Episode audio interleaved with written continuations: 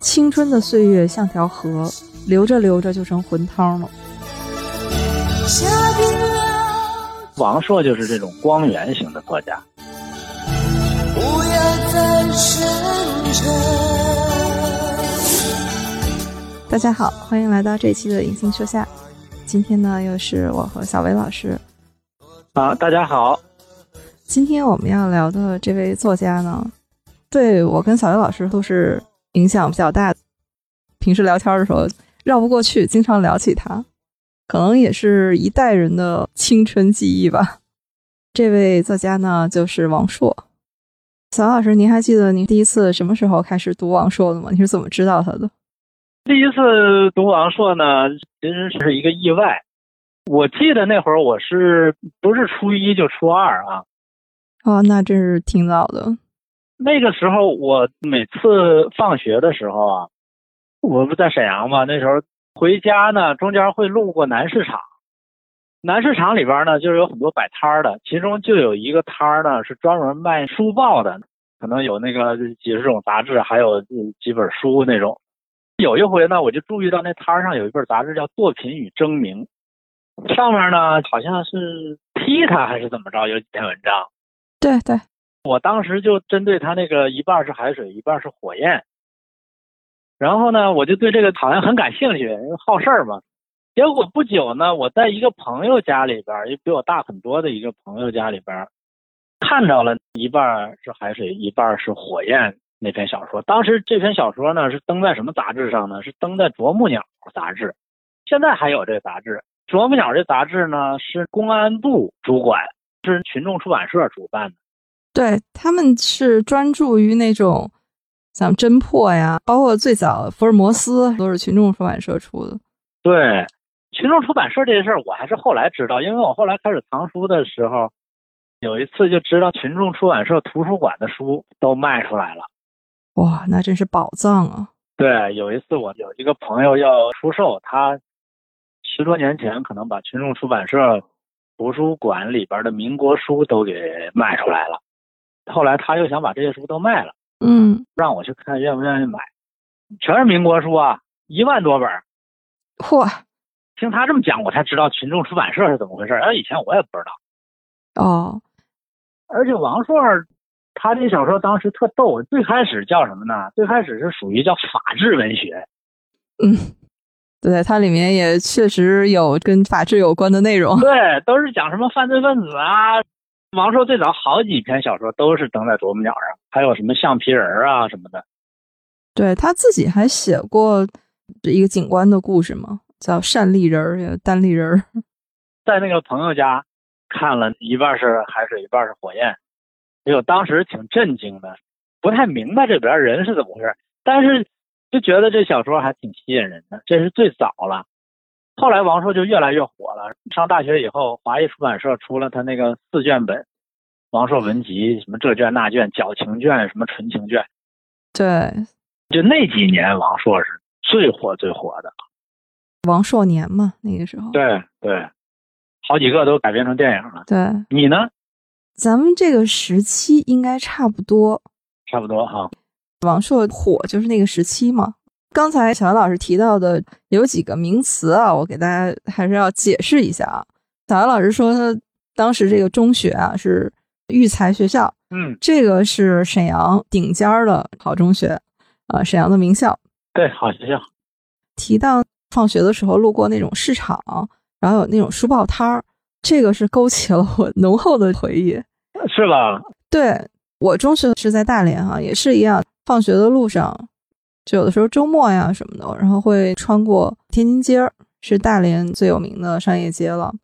它又会有夜市，它那个摊儿不是那种从早摆到晚，它就夜市哈、就是晚上天儿那个黄昏的时候摆出来，其实就是在地上摆个摊儿，就是真是地摊儿。但是上面的书呢，我现在想起来有好多书，我第一次见到或者知道，就是在这种夜市的书摊上。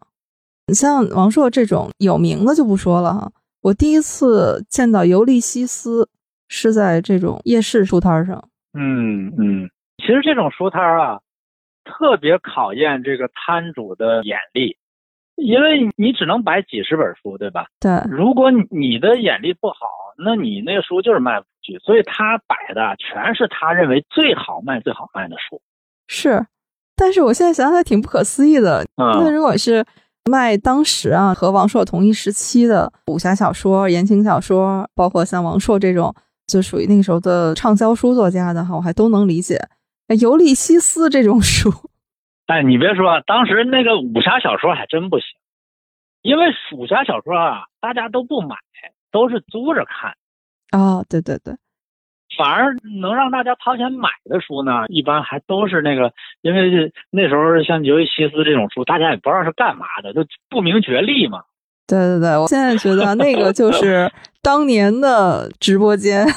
对，我记得那时候还有什么，就书摊上好多那个什么西德尼·希尔顿的书，那个特多，然后什么那个巴黎的秘密啊，什么乱七八糟的，就这种。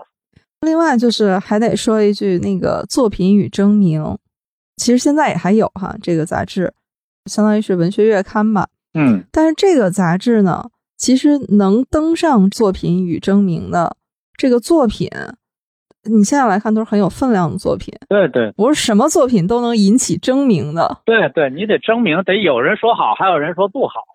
哎，对，王朔的书啊，当然他后来是引起了整个社会比较广泛的争鸣了。嗯当年路遥的成名作了《人生》，就是他那篇中篇小说，也是登上过《作品与争鸣》。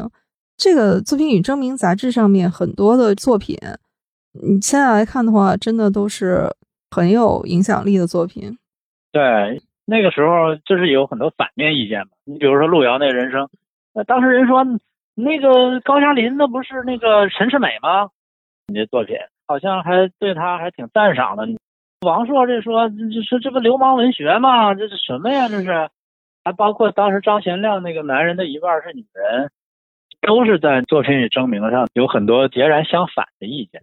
对，所以就是如果大家想了解我们现在看的这些作品啊，当然都已经是一些知名作家的成名作了。但是呢，他们开始引起大家的关注啊，嗯其实也是有过一些争议的。如果你想完整的了解一个作家和他的作品的一个历程的话，我倒是觉得《作品与争鸣》这个杂志是可以去回顾一下的。嗯就我跟您知道王朔的那个时间是差不多，当然那时候我就更小了，我应该是跟着哥哥看的，应该肯定是我哥哥买的书，就跟着看。所以我觉得我哥哥在我的什么文学啊、音乐啊、各种启蒙之路上起到了非常重要的作用。对，所以有个哥特好，对，就是我好多东西也都是我哥带我第一次接触的。当时我看到王朔的书的时候，就具体那个第一本是什么，或者第一篇是什么，我已经记不清了。但是对当时这个报纸啊、杂志上对王朔的讨论，包括批判，嗯这个印象是很深的。因为那时候你很小嘛，你也没有那种判断力，所以呢，看着哎呀，他好像还挺受批评的，特别是成为什么痞子文学啊什么这种东西。啊、那第一印象就是说，哎，这个东西是不是不太好，不应该看？但是后来我也不记得是怎么就开始看王朔的小说啊。最开始的时候呢，看的是他的纯情卷，就差不多就是他最早出的那一批什么《空中小姐》。啊，言情小说，对，这不是言情小说吗？这和痞子文学有什么关系呢？他的那几篇《空中小姐》《永失我爱》，包括我们今天可能要重点聊一聊的《过把瘾就死》，像这些读起来还真的是又感人。里面写的除了男女主角之间可能有一些唇枪舌战啊，一些情感方面的，当然你小时候也不太懂，但总的来说，故事主线让你觉得。呃，其实就是那种很典型的言情小说，或者说纯情小说的这种写法哈，包括男女主角最后可能都是很遗憾啊，因为各种原因没有能在一起，最后都会让你，哎，真的是洒下一把同情之泪。但是就很奇怪，说这个书有什么可批判的？嗯直到后来又长大了一些，才看到那些就您说的一一半火焰，一半海水，顽主。就是那些真的是属于他痞子文学的代表作吧，才发现王朔的作品呢是有很多面的。对，很多面，嗯，其实我觉得他的作品得分几个阶段，它不同的阶段主攻的方向还挺不一样，他是挺有意识的这样做。他是一个很聪明的作者，同时也是一个非常商业化的这么一个作者。对，你也可以说他是文学创作，包括作家，然后创作的一种新的模式吧。嗯嗯，他就是有很多是引领潮流和市场的。对对，作家里边呢，有一些作家，少量的作家呢，他像一个光源一样，他本身发光。那大部分的作家呢？你觉得他亮呢？他是在反射光源的光，或者说还有一些人呢，他也是光源，但是他那个光比较微弱。我觉得王朔就是这种光源型的作家，嗯，他影响了很多很多人，好像他是有点那个横空出世的那么一种感觉。我在读过王朔以后，后来我又读到了一个作家叫徐星，他在。一九八五年的时候，呃，写了一个小说叫《无主题变奏》，这个小说后来也收入了作家出版社的文学新星丛书。看着徐星那个书以后，我就明白，王朔这个呢，也不是从石头缝里蹦出来的。徐星那个小说呢，里边已经很有这种王朔小说的这种气势了，比如说那种口语化呀，人的那种情绪啊。啊，那都已经有了，在那个无主题变奏里边，但是他就是没有像王朔这样挖掘的这么深，而且这个道上一直走下去了。徐星后来就去干别的了。徐星原来是好像全聚德烤鸭店扫地的，业余写了个小说就发表了。徐星当时就挺轰动的，所以当时北京可能是有这么一帮人，但是王朔呢从里边就是跳出来了。八十年代的文坛是很丰富的，大家都在探索一些求新求变的东西，不管是从内容还是说从写法上面，包括那个时候为什么魔幻现实主义一时风靡，就是大家都是在探求一些新的东西。那个时候先锋派，咱们现在看起来觉得他们像流星一样，可能已经昙花一现了，但是在当时是很红的。那个时候。像路遥这种现实主义写法啊，反而是那个年代看起来是比较保守的。对，就是从八十年代中期开始，中国文艺界接受了西方各种各样的思潮，就开始结果了，产生了各种各样稀奇古怪的作品。我记得那个时候就是八六八七这几年，那个时候的《收获》杂志特别好看。我以前不知道有收获这么个杂志，后来有一次我爸下班回家说：“哎，我给你买了点杂志，你看看。”我爸就买了一堆收获的那个过期杂志。我一看，哎呦呵，我说这小说还能这么写，各种各样的苏童啊、余华呀、孙甘露啊、北村呐这些人，呃受国外的影响，呃，各种各样的面貌。啊，觉得特别有意思，就从那儿开始养成了读《收获》这个杂志的习惯。王朔就是其中的这么一派。对，刚才提到徐新的无主题变奏，其实和他同一时期的还有刘索拉写的《你别无选择》，这个其实是王朔他自己都承认，他不是写过一篇他自己看自己的那个《我看王朔》吗？啊，他怎么说的？对他一开篇他就说。王朔和他同时代作家比起来，起点不算高。在刘索拉写出《你别无选择》，徐星写出《无主题变奏》，莫言写出《红高粱》等等这些的时候，说这王朔在写什么呢？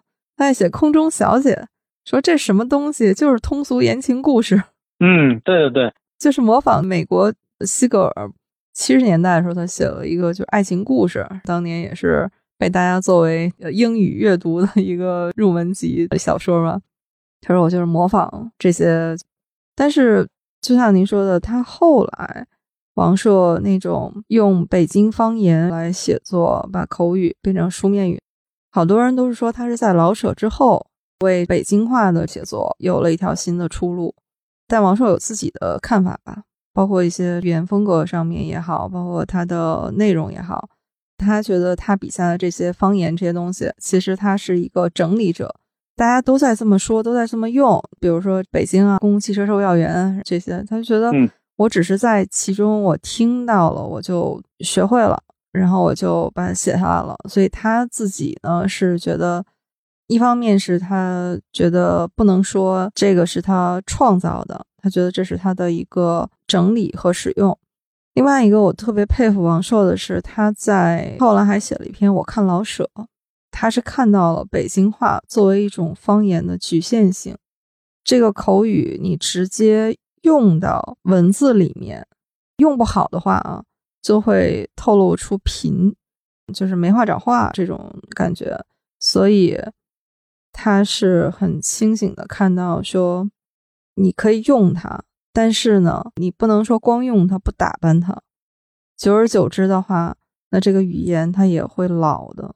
其实我为什么说王朔呢？可以说是一个绝顶聪明的人。他几次这种转型呢，其实很多东西他并不是完全原创的。你就比如说他最早写的这种所谓的痞子文学或者京味小说，咱们不管给他安个什么标签儿。当然，这个标签不一定合适，他也不一定喜欢。但是你看他最早写的这些玩主啊这些东西，我觉得他很可能就是受到了，比如说像徐星啊这种的影响。但是呢，他受到影响了以后呢，他学得很快，而且呢，他马上就青出于蓝了。这个是王朔比较厉害的地方。到后来他又转型了，我感觉到后来他写那个《动物凶猛》，还有那个《我是你爸爸》。那个时候呢，其实他又是一个转型。我当时感觉呢，就是好像王朔被主流文坛给招安了，就那种感觉。就是他写的那种《动物凶猛》和《我是你爸爸》呢，变成了一种实际上可以算是一种知识分子文学了。实际上是融入了一种主流文学，因为原来他是一一直是以一个非主流的这么一个形态。甚至是好像跟主流文学刻意保持距离的这么一个姿态，那到后来他的这个《动物凶猛》和那个《我是你爸爸》都是发表在《收获》上的，实际上他又转型了一次，然后这次转型又是非常成功。他学主流的呢，主流的一致叫好，甚至大家都觉得好像《动物凶猛》和《我是你爸爸》是王朔最好的作品，所以我就说这个人真是太聪明了。对。特别是《动物凶猛》，后来姜文把它改编成了电影嘛，《阳光灿烂的日子》。嗯嗯嗯，对，都很成功。对，非常可惜，就是后来王朔好像说是到美国去了几年，就是他这一下断了，所以他后来的那个创作产量都下来了，这个是挺可惜的。我觉得也是时代在变化。为什么他当年我们觉得横空出世，有这样的一个奇迹？我觉得其实是天时地利人和，刚好那个时代需要这样的一种声音或者力量吧。嗯嗯，哎，王朔的作品你最喜欢哪几个？现在让我马上说出几部王朔的作品的话，我第一个肯定想到的是我最早读的那些《过把瘾就死》啊，《空中小姐》那一批，因为当年真的是看一回哭一回，印象极其深刻。但是这些我觉得不能算是我最喜欢的王朔的作品，或者说他作品给我印象最深的。嗯，《动物凶猛》肯定是算一篇的了，这个是绕不过去的。因为《动物凶猛》，你也可以把它看成是某种意义上王朔的一个青春自传，是带有他强烈的个人色彩的。对。但如果说他的小说，我们就不说王朔的小说，就是说小说。其中有一本儿是我很喜欢的，就是他的那一本玩的就是心跳啊，玩的就是心跳。因为那本我是觉得，就作为一本小说，它的整个的写法，它的人物是非常成功的。后来我在读得了诺贝尔文学奖的那个法国作家莫里亚克的。暗电街，嗯，暗电街。然后我就发现，哦，那他们的结构是非常相似的，都是一个人他在寻找以前年轻时候的那个记忆，当然是因为一个线索了。玩的就是心跳，他的线索是因为这个男主角也叫方言。那王朔特别喜欢把他的男主角起名就叫方言，所以在他小说里有无数个方言啊。这个方言他是。涉嫌一个杀人案件里面的这个杀人犯了，所以他为了证明自己的清白吧，他就要不停的去找当年他和他一起玩的那些人，去还原当时一个一个的场景。嗯嗯，这个和《暗恋街》的结构是很相似的哈。当然里面的内容完全不一样了。但是呢，通过他对当年这些人物的寻访，其实它里面真正的内核又是一部，你也可以说是王朔那个时代的一个青春疼痛记忆。后来被改编成了电视剧，那部电视剧的名字呢就更切题了，就叫《与青春有关的日子》。哦，这我还没看过。他这部小说里面有一句话啊，当年也是一句金句吧。他说：“青春的岁月像条河，流着流着就成浑汤了。嗯，哼哼”《玩儿就是心跳》这本书，我觉得作为一部小说，啊，我是觉得它是，啊，你印象最深的。反正我是觉得写的非常好的一本小说。嗯嗯，小魏老师呢？如果让您提名一下王朔，要是让我选的话，有几个哈，王朔小说好的还挺多的。就是后面的《动物凶猛》，我是你爸爸，我我都挺喜欢的。早期呢，就是《顽主》，《顽主》也是一个特别生猛的小说，是三 T 公司，谁也不服这种感觉，非常有生命力，非常有生气。所以我有时候觉得王朔他们那一波还真是出了挺多人的。嗯你像王朔呀、崔健啊、姜文啊，他们的年纪都相近，都是那个五十年代末六十年代初这波的人，他们都共同经历过一段岁月。就这几个人，我都觉得是那种光源。嗯到后来，包括我们七零后，包括八零后，或者现在的九零后，我觉得就没有这样的人。嗯有时候我就想着为什么哈？我感觉就是因为他们那一代人呢，他们小的时候经历过一段教育，就是那段教育呢是可以挑战一切权威、怀疑一切权威的，所以他们这波人呢，虽然受的教育不理想，但是其中有一小部分人呢胆儿大，什么都敢干，而且呢，他们的锐气呢还没有被磨平。那到后来，像我们七零后、八零后、九零后啊，其实我们生活相对来说比较安逸了，但是呢，我们的时间和精力都被这什么高考呀、考研呀、求职啊、工作呀，卖房，我们的精力都被这些东西给耗尽了。而且七零后、八零后一直到后来，都变成了一帮很听话的人，所以产生不了那种特别生猛的那种，没有那个劲儿了。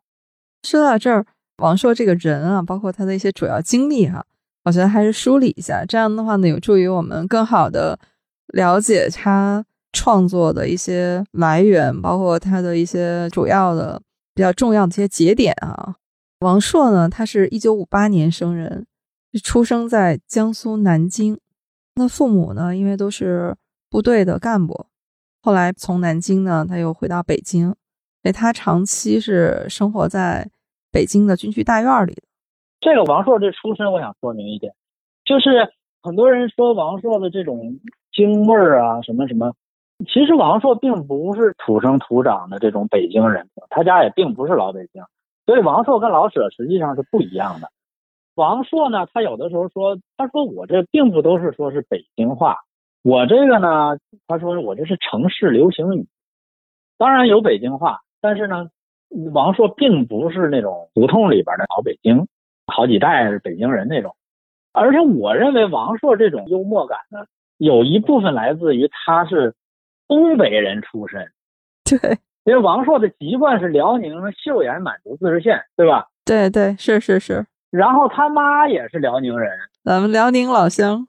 啊，所以我认为王朔的幽默感有一大部分是来自东北，说就是所以你看啊，为什么咱们来聊王朔啊？我觉得是最合适的。他生在南京，对吧？南京是您最喜欢的地方啊，您的大学，嗯，祖籍又是咱们辽宁，咱们两辽宁人在这儿聊 啊。咱们现在又生活在北京，特别是您，我觉得跟王朔的这个人生轨迹啊非常相似。呃，全都重合。对对对，那天刚好我们在听友群里还聊起关于语言风格的这个事儿。我是觉得，当一个作家他能够形成一些独特的语言风格，而且又以这种语言风格被人所熟知，这个作家啊就已经是顶尖的作家之一了。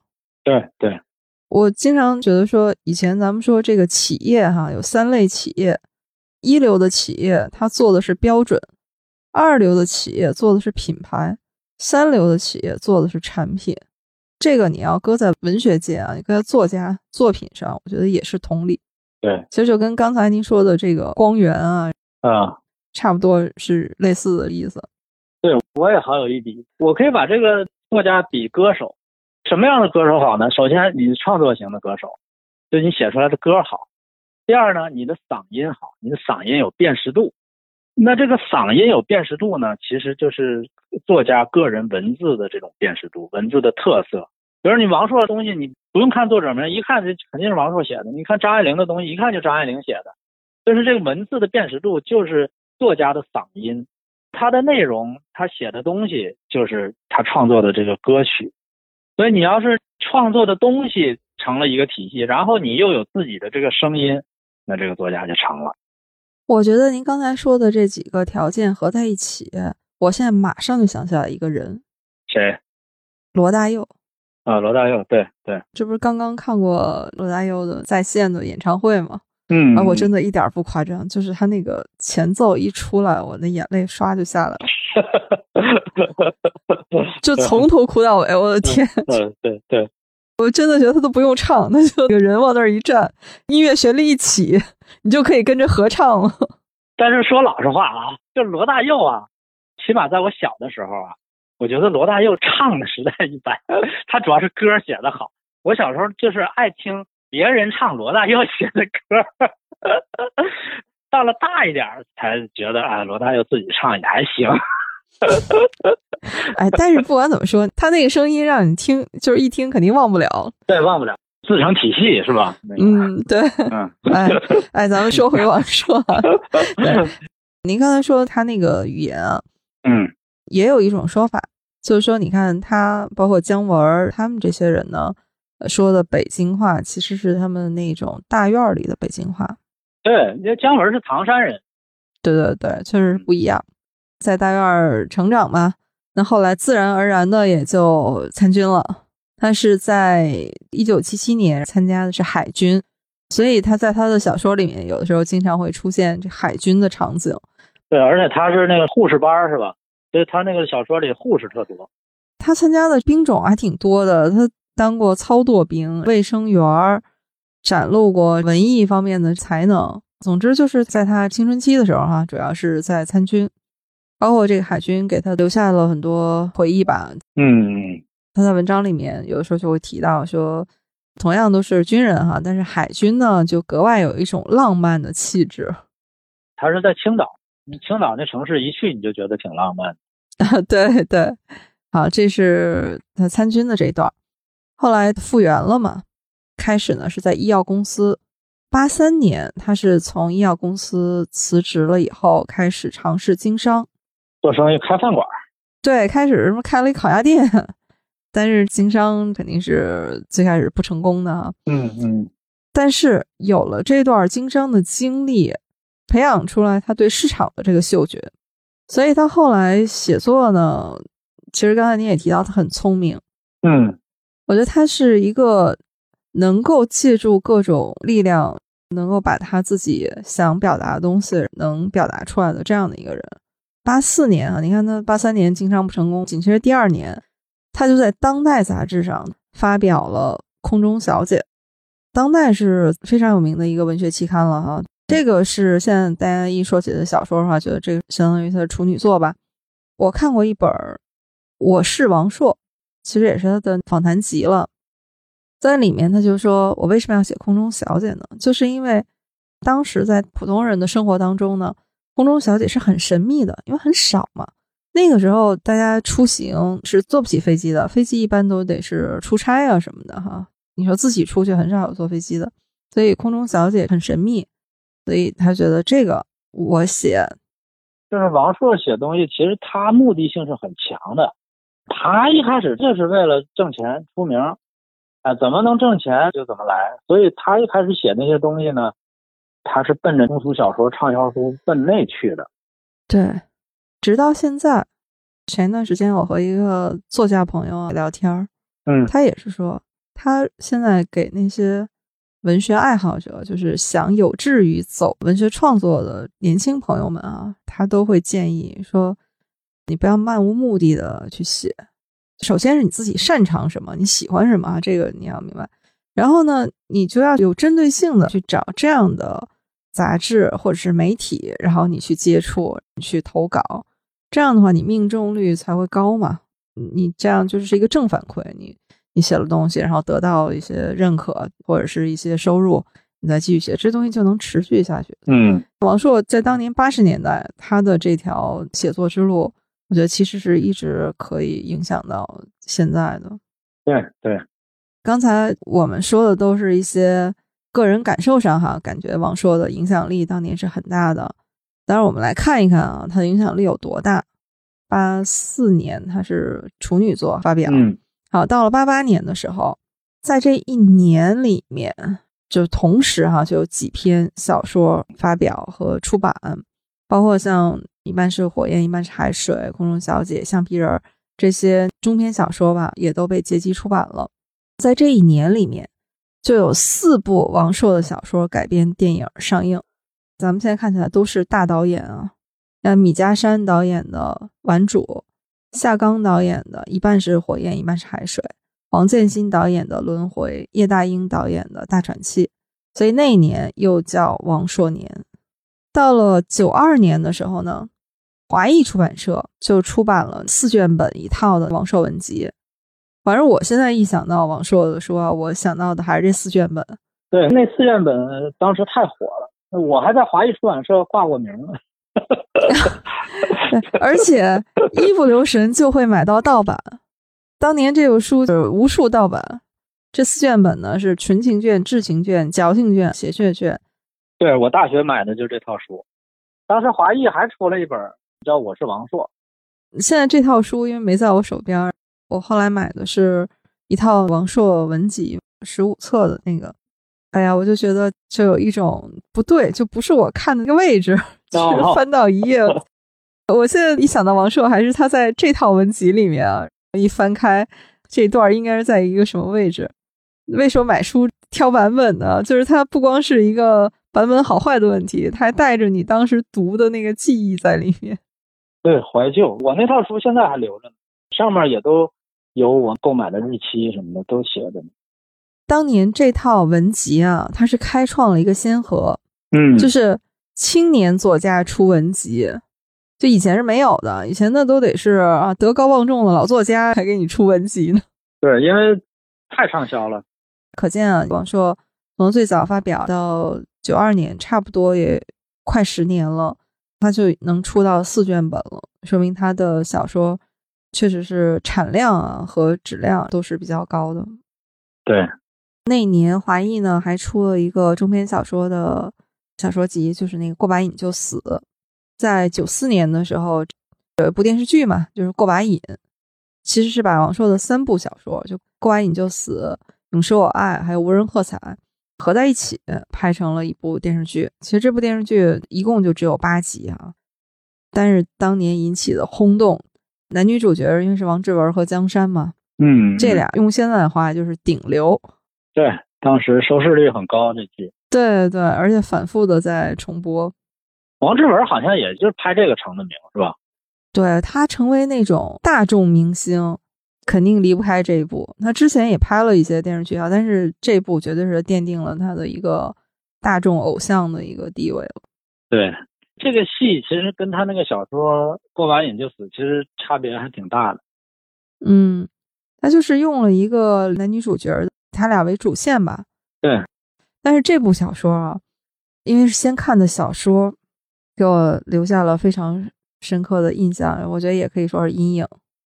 什么阴影？因为他把那种男女之间的感情，就是两个人怎么就能从，你也可以说是一见钟情，从两个人相爱，那也结了婚，你看起来都是顺理成章的，但是就是在婚姻过程当中，他俩也没有任何外力，但就是两个人的那种情感的纠葛，你也可以说有性格上面啊，反正各种原因。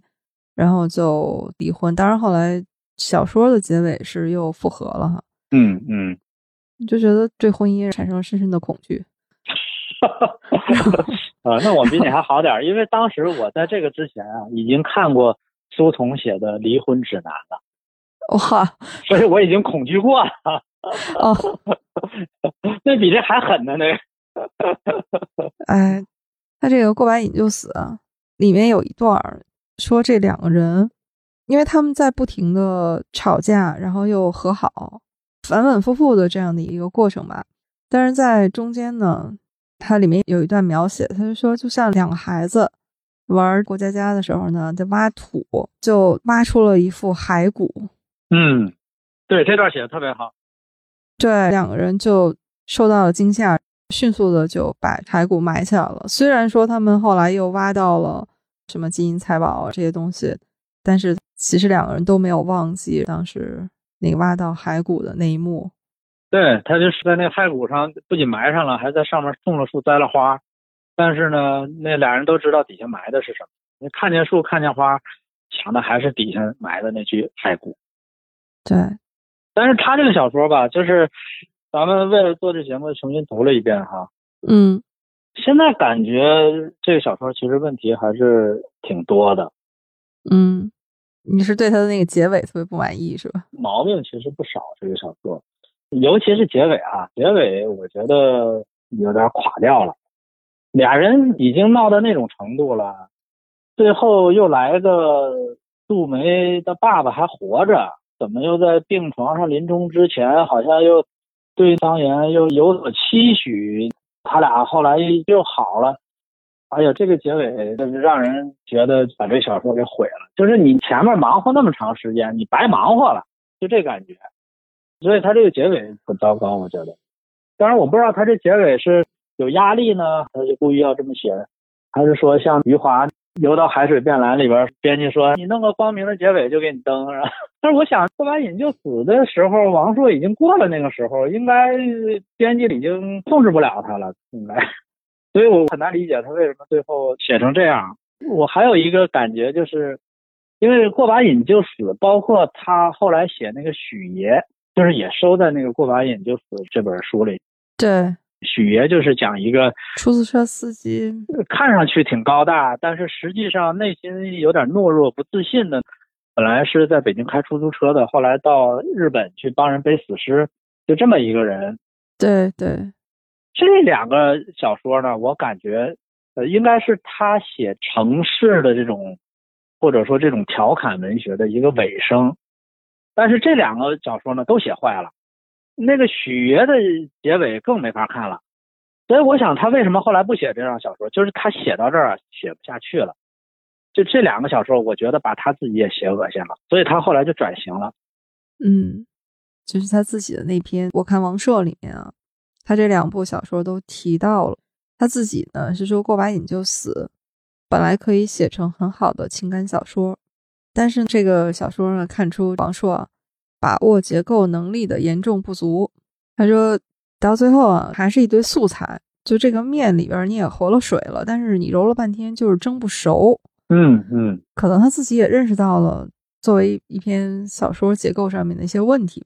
许爷呢，他是说最早啊他是姜文的一部电影构思，他自己说你也别说我是个天才啊，其实我也是有很多是学来的或者是积累来的吧。当然，我是觉得这也是他的一个他在他那篇小说对自己的一个自嘲吧。嗯嗯过把瘾就死里边，我现在在看的时候，读到了一些，就是我也不知道为什么会读出这样的感受来哈。要什么什么感受？王朔他写的这些人物啊，总的来说，都还是活在一种比较宽松的环境里面，不为生计发愁，更关注自己内心的。他在八九十年代，他作品里面其实就已经是表达都是这些东西了。嗯过完瘾就死，你也可以说它是一个写婚姻的小说。嗯这两个人也是普通老百姓啊，但是呢，他们也不太为生活这件事情过多的去发愁。他们一结婚，杜梅的医院就给他们分了个房子，嗯，虽然那房子很破啊，说是当年日本的兵营，黑不隆咚的哈，一不留神转错一个弯儿就能撞墙上，但是呢，你起码有地儿住啊。这个一方面，我是觉得王朔他有他超前的地方，他在那个时候就更关注的是两个人的内心，而不是这些外在的东西。另外一个也是让我产生另外一种思考，就是为什么王朔的东西我现在来看就会觉得有一点离现实远了。嗯我们现在看它就是一个八十年代、九十年代的生活，离我们现在更让普通人感到压抑和窒息的那种压力，它离得有点远了。嗯，其实这个里边有一点就是我们现在这个社会啊，跟那个时候差不多过去三十年了，很多观念啊，很多东西啊变化非常大。我现在看这个小说啊，它里边有些情节我都很惊讶，要是现在绝对没有人这样写。嗯，比如说呢？你比如说，在现在人看来，那那方言简直就是一混蛋呀、至少是不尊重女性吧？呃，太不尊重了，不是一般的不尊重。你比如说，杜梅打扮的漂漂亮亮的，俩人都已经结婚了，他说你怎么穿的跟鸡似的？你说这种话对女性谁能忍呀？在我们现在看来，哪个女人能忍这个呀？哎，所以当时杜梅也没忍，转身就走了吗？但是后来杜梅居然下午还去逛商场的时候，还给他买皮夹克，晚上回家还是杜梅承认错误。他说杜梅穿的像鸡，杜梅还跟他承认错误。比如说战友来了，杜梅不太乐意，说这么晚了你们还不走，扇杜梅耳光。嗯，这些在我们现在看来，这根本就不可想象的事情。你说现在哪一个女的能忍受这样的老公？还有就是现在你要是在小说里面这么写的话，哈，那是非常的不正确的。对，管杜梅叫杜妈，那杜妈是解放前管老妈子才叫那个什么妈，张妈、李妈的，对吧？对，嗯他就是把杜梅当老妈子，当他们家佣人。现在这么写，不光是政治不正确的问题，没有人会这样写了。对，现在大家已经不这么说话，这种相处模式，已经不是现在男女朋友和夫妻之间的相处方式了。嗯，所以你用现在的这种伦理，你再来看当时他这个小说，他这个小说就不成立了，就是两个人的冲突就没有那个力量了，因为等于是一混蛋跟一混蛋生活在一块儿，还有什么可聊的？肯定是没有什么好纠结的，最后肯定是一拍两散嘛。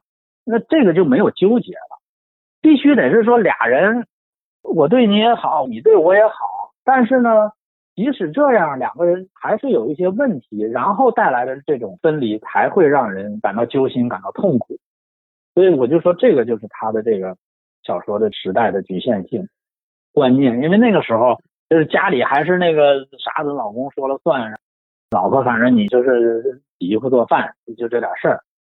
对，这个王朔他自己啊，后来他在自己的那个自嘲里面，他是自己也承认有问题的。嗯他就说，王朔小说里面他都是一个套路，他迷恋那种清秀干净、有书卷气的女孩子。嗯你发现他小说里的女主角基本上都是这一挂的。他自己就是他对女性的认识和欣赏，就是再也没有能往前走一步。说穿了，就是一直把女性当孩子看。说这个就是他自己的幼稚和一厢情愿。嗯就像您刚才说的，王朔的小说有好多，如果你现在拿来看的话呢，你会觉得不可思议。他这种两性之间的情感相处模式吧，现在看起来是比较遥远的了。对，就是你很难产生共情了。对，还有就是他小说里，他用的这些，比如说他那些调侃啊，包括他那些城市流行语啊，其实是一把双刃剑，是的，既能在当时赢得很多的喝彩，但是呢，这种东西呢，也是一个容易过时的东西。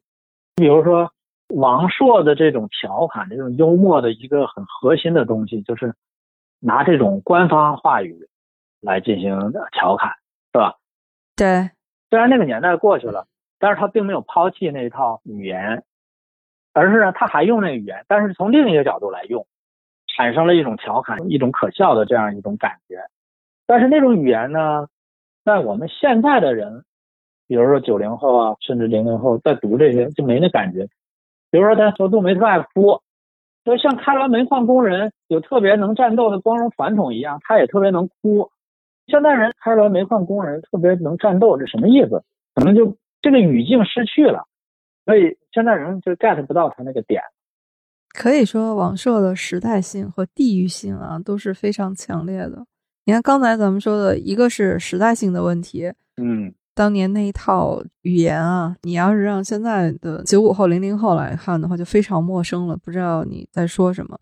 同样的情景喜剧《我爱我家》也是有类似的啊，就是当年像我们看一下就明白他要说什么，那个笑点你一下就能 get 到啊。再往后可能就需要加名词解释了。对对对对对，这是一个方面。还有就是地域性，王朔的东西，你看咱们都是北方人啊，虽然咱们不是北京人，但是没有什么障碍。我觉得整个北方地区可能都问题不大。对，但这个东西啊，一过了秦岭淮河，我觉得到长江以南地区，隔阂和难度就比较大了。对对对对对，我特喜欢赵本山，但是前我要跟南方的朋友或者南方同学聊，这什么意思啊？他干什么呀？他们没有那种生活，但是。我一看里边那个范伟演的范德彪，哎呀，我就觉得这演的太好了。你在沈阳，你老能碰上这样人，但是南方他就没有这样的人，他看了这个他就无感。我们一看范德彪，哎呦，这不是那谁吗？对对对对，一拍大腿是吧？那个你就觉得太像了，太形象了，而且又给他典型化，就觉得特别特别棒。王朔的呢，同样也有这个问题。王朔自己也说，他原来不是写小说嘛，然后到广东去做生意去了。跟人一聊，我说广东人谁管你写什么小说，人就挣钱。你这在挣钱面前，那你写小说就是算干嘛地呀？就这个。您说到这个南方啊，咱们就不能不提王朔当年有一段时间，大家都是说他批评了一下金庸先生啊，其实也不是。当时写了一系列的，就是这种算是他的对文学文化的一些看法吧。他那个文章题目叫我看金庸嘛，他是通过对金庸作品表达了一些那种对港台文化的一些看法。对对，其实王朔这方面的一些意见呢，就是我还是挺赞成的。比如他批金庸这个，我认为金庸的小说就是给青少年看的。我小学、中学，包括一直到上大学，嗯，确实很喜欢看。但是你过了那个年龄段，你对这个，我觉得可能就没什么兴趣。还是那句话，读者和书的关系也是像恋爱一样，也是需要天时地利人和的。对，因为你任何书的受众都不是人类全体，任何书都是有受众的。或者是某一地域的人，或者是某一性别的人，或者是某一年龄段的人，这书绝对是有受众。你比如说王朔后来写那个《我是你爸爸》，这种你小孩儿没有爱看的，你让中学生看这个肯定无感。但是呢，你要是让有了孩子的人看这个，哎，就有很多感触。但凡这个孩子上了学，开始辅导作业的时候，对，再看这种作品的话，可能才会有强烈的共情吧。嗯。所以你这回重看过把瘾，你觉得跟你以前看的时候比，比较大的差异是什么？一个是我也是和您的那个想法一样，就是那个结尾啊，就我小的时候过把瘾，我真的是看到后来他们两个有复合的那个意思了哈，发现彼此还是相爱的嘛，我真的是看到那的时候，然后我就会哭，很感动？就很感动。就是那种啊，原来你们要经历这么多的磨难，才会发现彼此还是真爱嘛，就是有这样的一种感动。就是渡尽劫波，兄弟在。有一天，就包括那八集的电视剧，我又看了一遍，我还是很喜欢。就这两部作品，不管是小说还是电视剧啊，你现在让我来看的话，还是我喜欢的作品。刚才我们说的是他有问题的地方。作为一个男性哈，你不管怎么样，不能这么来对待女性。但是呢，你还是会被里面那种真诚的东西、那种真挚的东西所打动的。包括这两个人，其实也都是善良的人。这个其实也是我一直都觉得王朔是一个嘴上说的特别狠，但其实内心有他很柔软的那些东西的。所以这个和王朔这个人给我的感觉是一致的。即便我现在回来重读，我觉得他有很多问题，但我也还是会被打动。但是那个结尾，我确实是觉得现在来看啊，就有点不太真实了。他这小说里还有一句话我印象很深哈，我觉得这句话在这个小说里挺重要的。这个方言为什么是这么一个人，这么一个好像对女性也不太尊重那么一个人？他里边方言自己说了一句话，他说：“我觉得我太惨了，太倒霉了，简直就是个可怜虫，我一生都是这么被人捆绑的，任意摆弄。”后来他不是被杜梅给捆起来了吗？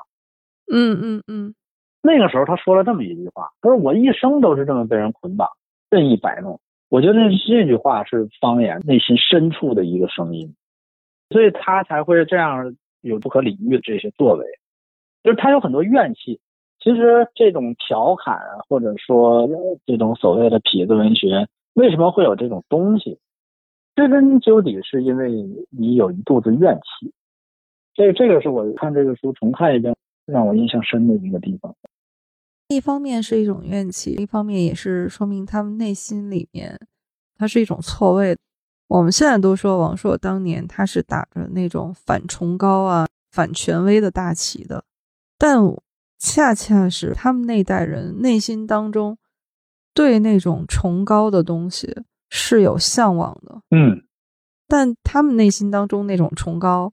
又不是当年那些假权威能满足，所以他们的内心呢，其实是有对理想向往的，但是在现实当中他又得不到这种落差和错位。其实这个有点像中国传统文人的一种想法，就是他反的那些东西啊，其实他是心口不一的。你比如说中国古代的隐士文化。世事如浮云，我自己跑到一个什么地方，我修身养性去隐居。嗯，但是这种人实际上绝大多数都是因为自己当不上官儿他要是真有机会能当官他就不隐居了。他是做一个姿态，他这个是一个以退为进的姿态。其实你像这个王朔的反崇高啊，什么什么这些东西，他其实也有这个东西，因为他是处于一个弱势。他是处于一个在野的状态，所以他对那些掌握话语权，他对那些在台上的人，哎，他就有一种调侃啊，瞧不上啊。要是他真上去了，他会怎么样？咱们也不知道。这个以前我觉得这个是我的一种感觉，这次我就把王朔的很多书我又重新看了一下，然后我就翻到了他那一篇《我看王朔》。哎，这篇啊，我觉得太有意思了。当年南方周末吧，他们就刊登了一篇匿名的文章，就这个我看王朔。刊登出来以后啊，当年批判王朔的这帮人啊，看得高兴坏了啊，找到知音了，找到代言人了。这个篇写的就骂王朔，骂的那真是稳准狠，每一个都是死穴，都觉得说这是替他们直抒胸臆啊，出了一口气。嗯，结果后来一看，这是王朔自己写的，嗯，就等于他自己自嘲剖析了一番。但是这篇你现在来看，对了解王朔，然后都是非常重要的一篇文章。嗯，他自己就是说，这王朔啊，他也不是一开始就想和什么知识分子啊什么这些给闹翻的，就像一个淘气的孩子一样，他就想引人注意。说这个坏孩子才需要更多关心吗？所以说他走的呢是梁山的路子，说我造反是为了招安。对，哦，他还真说这招安这词儿了。对对，他是自己就这么说的。所以我是说，后来他就被主流文坛招安了。他那动物凶猛，我是你爸爸，就是招安的投名状。对，但是后来他就被骂急了嘛，他说干脆我就跟你对着干。其实那个王朔他是自己把自己当时的这种。境遇吧，然后包括他心态的变化，把自己剖析的哈是很彻底。对你说这个特别有意思，我也觉得，其实你看王朔作品里边啊，你老能看见里边有两个他，一个是那种反崇高啊、反这反那的这么一个人，一个呢是站在传统里的一个人，这两个人你都能看见。他的这种言行之间的拧巴呀，可能我觉得就不完全一样，但是真的我就有一种什么感觉呢？我就觉得像当年五四新文化运动的那批先生们啊，他们在文章里面那都是战斗的檄文。胡适之先生白话文运动啊，都是什么新文化、新文学这些东西，反抗那些旧的儒学，他们是一种战斗的姿态的。但是呢，你再看他们的行动上面啊，啊，一个一个都很保守。胡适之先生他是和他的包办婚姻的妻子，就不管中间有什么波折，反正最后也是白头到老。鲁迅先生。不管怎么样，也是一直把母亲送给他的礼物，他也一直供养着嘛。就是他们在行动上，他是做不到说我就和他们文字里那样哈，就决绝的就和什么这个旧文化一刀两断。他们不是这样的。但是你看这种落差，这种拧巴，其实是一个真实的人。你要真是特别言行合一的那个，那你就觉得有点薄情寡义了。王朔呢，他文字里面那些带有批判性质的，但是他自己在生活当中吧，你又能看到他是一个很重情重义的人。对，这让我特别感动的是，他写给朋友的那些文字，他写怀念梁左的文字是非常动人的。梁左先生的笑忘书，老版和再版的我都买了。开始他写梁左，开始还是在调侃梁左，说他这个人啊，特别喜欢拿架子，经常得一遍遍的请他，你得来啊，你不来我们这儿不热闹啊什么的。然后梁左故作那个什么，他说那离不开我是吧？那行，我去一趟。但是写着写着，写的好就说他其实梁左去世是对中国文坛的非常大的损失，到最后写对梁左的怀念。你是能看出他对朋友的那种在乎吧？对，我觉得如果不是一个感情细腻、感情真挚的人，当不了作家。他在文字里边，他再做那种姿态，再是那种好像很随便、很随意的，但是你看他所有的写感情的小说，最后都扣回到就是一种深深的眷恋、那种依恋，他全都扣回来。没有一个是真正的说没意思、没希望，或者说特绝望，真没有这样的。对，我是觉得他的文字里面，他有不同的阶段嘛，哈，然后写的内容和风格是有变化的，但是他的这一份真诚和真实还是一以贯之的。对他还是很相信人与人之间的一种感情的。对，为什么中间他会有几年他也不写了，也离开了一段时间？也是经历了很多事情吧，就是那会儿他和朋友一起开影视公司嘛，那段经历应该也是很惨痛的，也失败了嘛。嗯嗯，他的小说刚才我们说了好多，都是他自己作品改编的，就很多了哈。你还记得九七年冯小刚拍的《甲方乙方》，开创了一个中国自己的贺岁片概念了，这个就是改编自王朔的小说。对我为什么说王朔是光源呢？冯小刚是典型的反射王朔的光，他们两个交情还是感情吧，就都太深了。在王朔写那篇《我看王朔》里面啊，他说有两个人的生活态度，深深的影响了他的前期创作，直接反映到他有一些作品的人物上面。这两人其中一个就是冯小刚啊，还有一个呢？还有一个叫傅旭文啊，这个倒不知道，这个不熟，但是冯导就是比较熟悉嘛。王朔写这段，他是说这两个人都让王朔懂得了很多东西，就丰富了他的创作。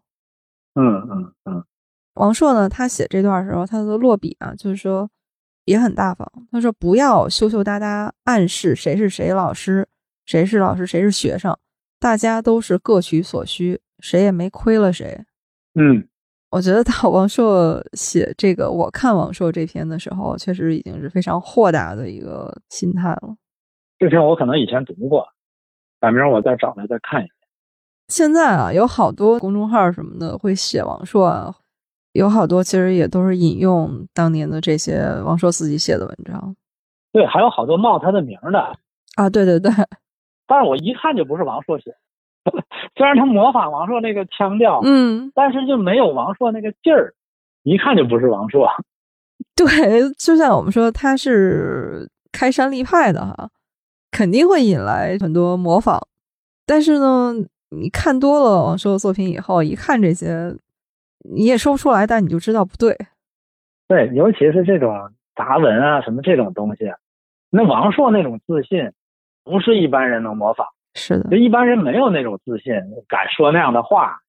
你看王朔他自己的成长经历，他自己的这种文化背景，他身边交往的圈层，嗯，模仿他的人啊，能有一成有相似的经历，都可能不一定模仿的像了，何况他的综合体，我觉得这个是很难的。对你得有那种自信，你才能下那些判断。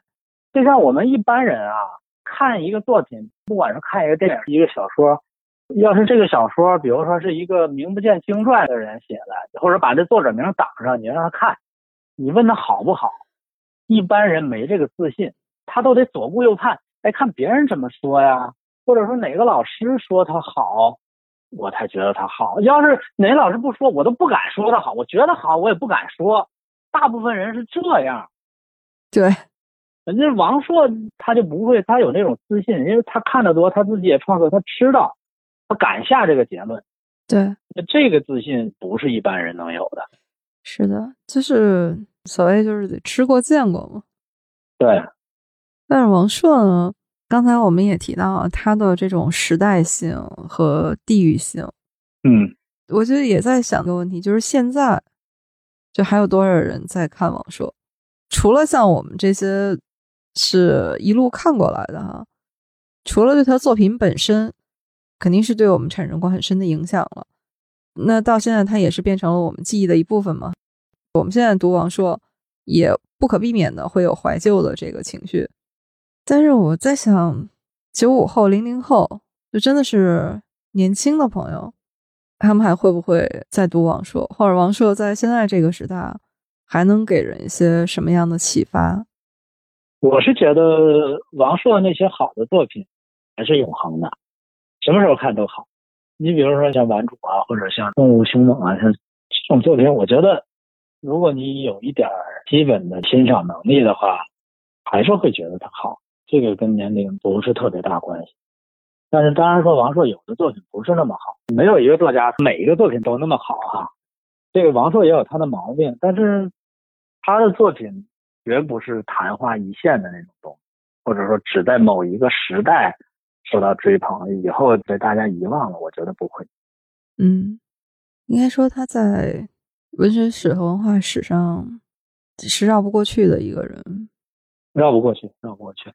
王朔呢，当时不是有很多他的作品哈被改编，他自己也是编剧嘛哈，写了很多剧本。当年就有人评价说，王朔的这个小说啊，他被改编成影视剧以后呢，说这个电视里的人终于开始说人话了，就是那种生活化的语言出来了。对，这种文学和文化的一种影响力吧，倒是觉得现在我们的一些影视剧啊，应该回归到说人话的这个传统上来。挺难的。你这要求不低。好吧，就是 现在如果是买王朔的书的话，有他的作品年表嘛？一个是看一看啊，就是你拿到一本王朔的作品的时候看一看，就他自己创作的是哪个阶段写的。另外一个呢，还是得多读几篇，因为王朔的作品很多，中篇小说为主的，多读几篇，你对一个作家的画像可能才会比较准确。读一篇可能不足以下结论吧。嗯，起码读福尔猫推荐的玩的就是心跳、男主，再把我是你爸爸，还有动物凶猛这四篇，我觉得应该是必读吧。嗯，一半火焰，一半海水，那个也挺好的，也应该读一读。它两次被改编成电影，八十年代的那个是第一次了哈，是零八年又被改编过一次。嗯，这俩我都没看过。我对第二次改编的那个印象很深，我看过不止一遍。哦，第二个谁演的？主演啊，那个男主角是廖凡，啊，廖凡啊，女主角是莫小琪。拍摄手法呢，它是有一点那港片的那个味道的，哦，还叫这名吗？一半海水一半火焰，名差不多。王朔他对一代人的影响当然是很深的，嗯而且我觉得小雷老师这个判断我也相信，就是他的影响力应该还是持续的。嗯，你看那版主那多好呀，很荒诞的一个故事，搞了一个什么三 T 公司是吧？啊，对对对，这是一个很荒诞的事儿。但是你那里边写的那些人，我们现在社会上还是有很多那样人，还是这样，那人性没变啊。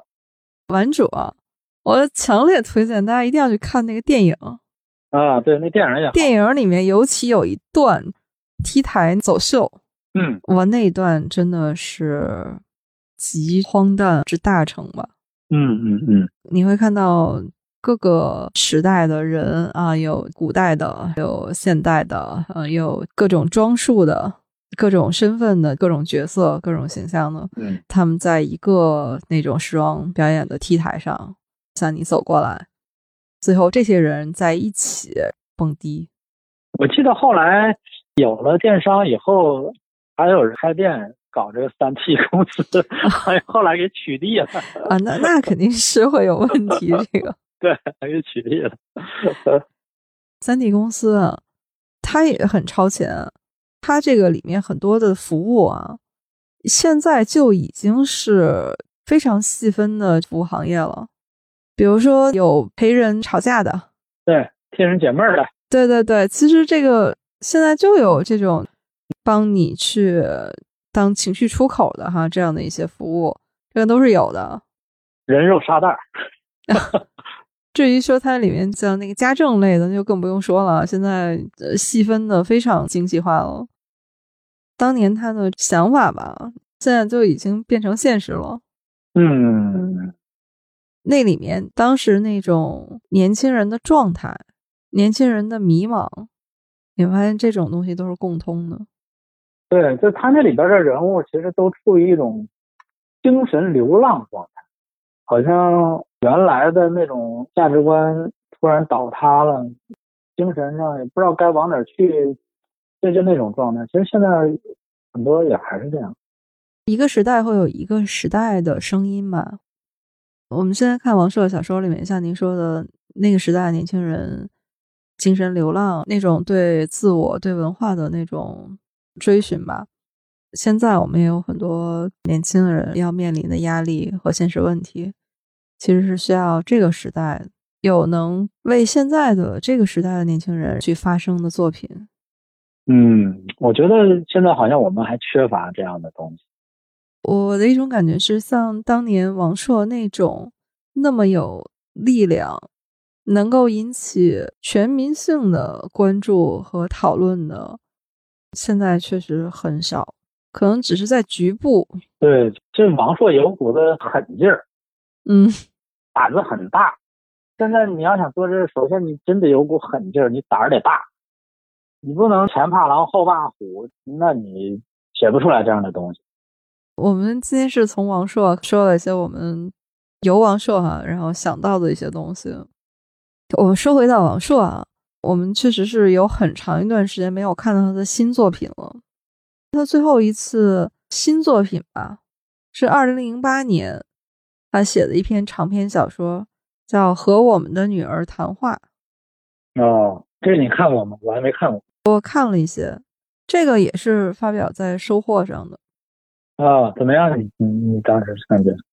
和我们的女儿谈话啊，你可以说它既像是一本自传，他在对女儿讲述啊她的一生、她的故事、她的想法。它里面既有那种很真实、很直白的那些东西，也有一些很残酷的东西。人老了嘛，很多东西力不从心的时候，向女儿讲述自己年轻的时候那种思考，它里面是带了有一种照进现实的残酷的感觉。嗯，那文风还是那么犀利吗？很犀利，但是呢，它又有一种很温情的东西，因为他是在和女儿谈话。嗯嗯嗯，他这本啊，他和那个《致女儿书》不太一样，《致女儿书》是他写给他女儿的哈，这本呢和我们的女儿谈话，他这个女儿，她的这个设定呢非常有意思。这个女儿不是他自己的女儿，是朋友的女儿，但是又因为他们那一代人呢，他们那个朋友之间就不分彼此，所以朋友的女儿呢也是像自己的女儿一样，所以就是他说和我们的女儿谈话，嗯。既是给自己的女儿的，其实也是对他们那一代的青春吧一个交代，嗯。一本回忆录一样的这样的一部作品。这本书我还挺喜欢的，嗯但是零八年啊，到现在又过去十几年了。王朔这些年真的是深居简出，在大众媒体上几乎见不到他的声音。如果说现在更年轻的一代读王朔的人少了，到底是他作品的这种穿透时代的力量弱了，还是因为现在他在大众面前这种曝光太少了？嗯，我觉得兼而有之。一一方面是它也有它的时代性，但是另一方面现在确实也更多元化了。嗯而且我觉得文学其实现在已经变成了一个比较弱势的一个品种，不像八十年代。就我也会有这种感觉，我总觉得是对我们这代人来说啊，它是带有一定孕妇效应的，因为我们太熟悉它了，所以呢，我们就会觉得它是还经常会看到，包括一些不管是公众号的这种文章的推送哈，嗯嗯，我们会比较关注。对，因为我们关注他，我们知道他。我确实最近让我有一些体会，就可能在嗯更年轻的朋友们眼里，其实他是一个已经很久没有出现的，就甚至不熟悉的这样的一个作家了。对，已经凉了。对，王朔和王朔的作品，对于现在这个时间、这个环境来说的话，哈，我觉得他还是需要一些被看到、被听到，然后再去评价他，可能才会更公正。还是希望没读过的可以读一读。对，还是希望他是在一个公平竞争的环境下吧，再去看他在文学史上或者文化史上的一个更合适的一个位置吧。嗯嗯嗯，你给它放在什么位置？文学史上。我觉得好难，我觉得他对我个人的这个影响肯定是比较大的，不能光说对你个人，你要客观的评价。那很难客观，我觉得。就拿他说金庸先生啊，他是把金庸先生和四大天王、香港电影、琼瑶小说列为四大俗。嗯，我一看，那我一样都没落下呀。这个我们本来就都是俗人嘛就不。是不是，就就说这事儿。所以呢，你看这些文化对我成长的这个影响啊，可能在很大程度上来说，比那些经典文学作品、世界名著影响还要大。嗯嗯我现在我都觉得金庸先生的作品，我们可能最开始入门都是从那个《射雕英雄传》开始哈，嗯，先先看电视剧，然后再看小说。不管怎么说，我觉得那个是对一个小孩价值观形成，那都是起到很大的作用的呀。嗯 很强的对比啊，郭靖和杨康啊什么的这种对比，你从小就潜移默化的觉得啊，你做人就应该像郭靖那样。嗯所以还是很感谢，包括那个时候港台文化对我们的这种影响，其实影响都很大。所以你要说怎么特别客观，我觉得很难。就是在我心目当中，文学上的这个排位的话，它肯定是比较靠前的。我觉得肯定得能排到前五里。嗯嗯嗯，是从哪儿开始算呀？就从新文化运动就白话文嘛，以前的就不能算了，你曹雪芹就不能算了，就从那个白话文以后。你要是和当年那些大家一起排的话，这就很矛盾。咱们如果是从五四往下排过来的话，应该排在前面的这些先生们，排十个可能都还排不到王朔呢。不管是从他们的人，还是从他们的作品，他们的这个地位，但是对自己的影响，我觉得真的是另外一回事儿。嗯嗯嗯，如果要是让您来排呢？呃以后再聊，以后再聊这话题，这话题有点大，对啊，我觉得这个这个太难了，这个只能说自己必须得有一个严格的标准，你要拍，你不能说个人喜好，也不能说对你的影响。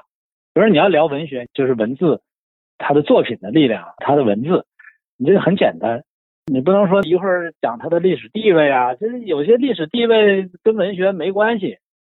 对这个太难了，我觉得这盘我们可以先跳过去。对 对对，先跳过，先跳过。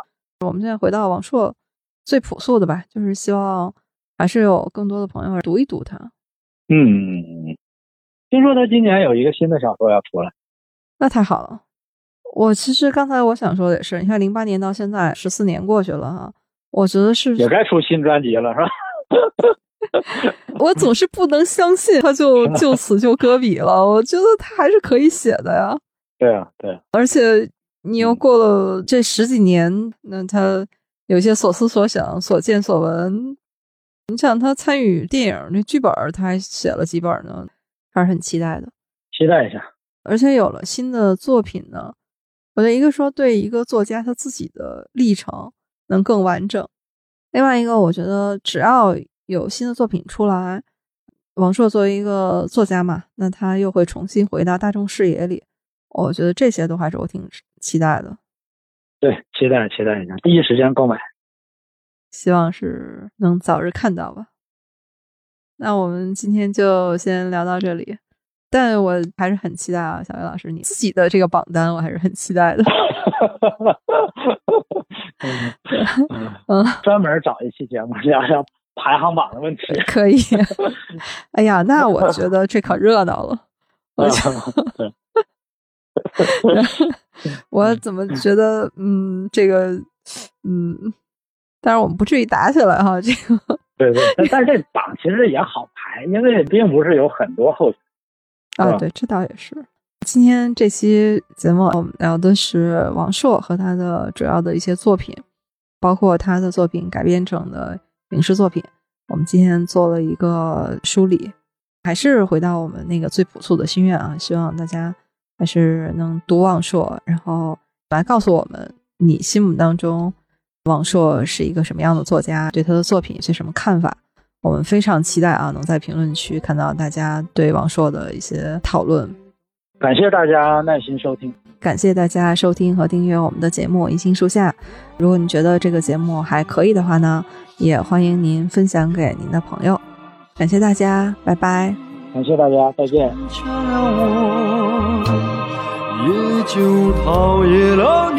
哦，哎，今天这个音质特别好，哎，太长脸了哈，太长脸了。哎，我觉得您是不是给你的手机做了什么思想工作？找他谈了谈心。跟他聊聊，你这样不行啊，你不能过日子，对，不能就这么躺平呀，是吧？你可是苹果手机啊，对对对对对，对得起乔布斯吗？对，支棱起来是吧？行，挺好，挺好。哎，真的挺好，挺好。聊聊的也很高兴。对，嗯，好的，好的，谢谢小杨老师。嗯，好的，那你赶紧休息一下。嗯，好的，嗯，哎，拜拜，拜拜，谢谢，拜拜，谢谢虫哥，拜拜。好的。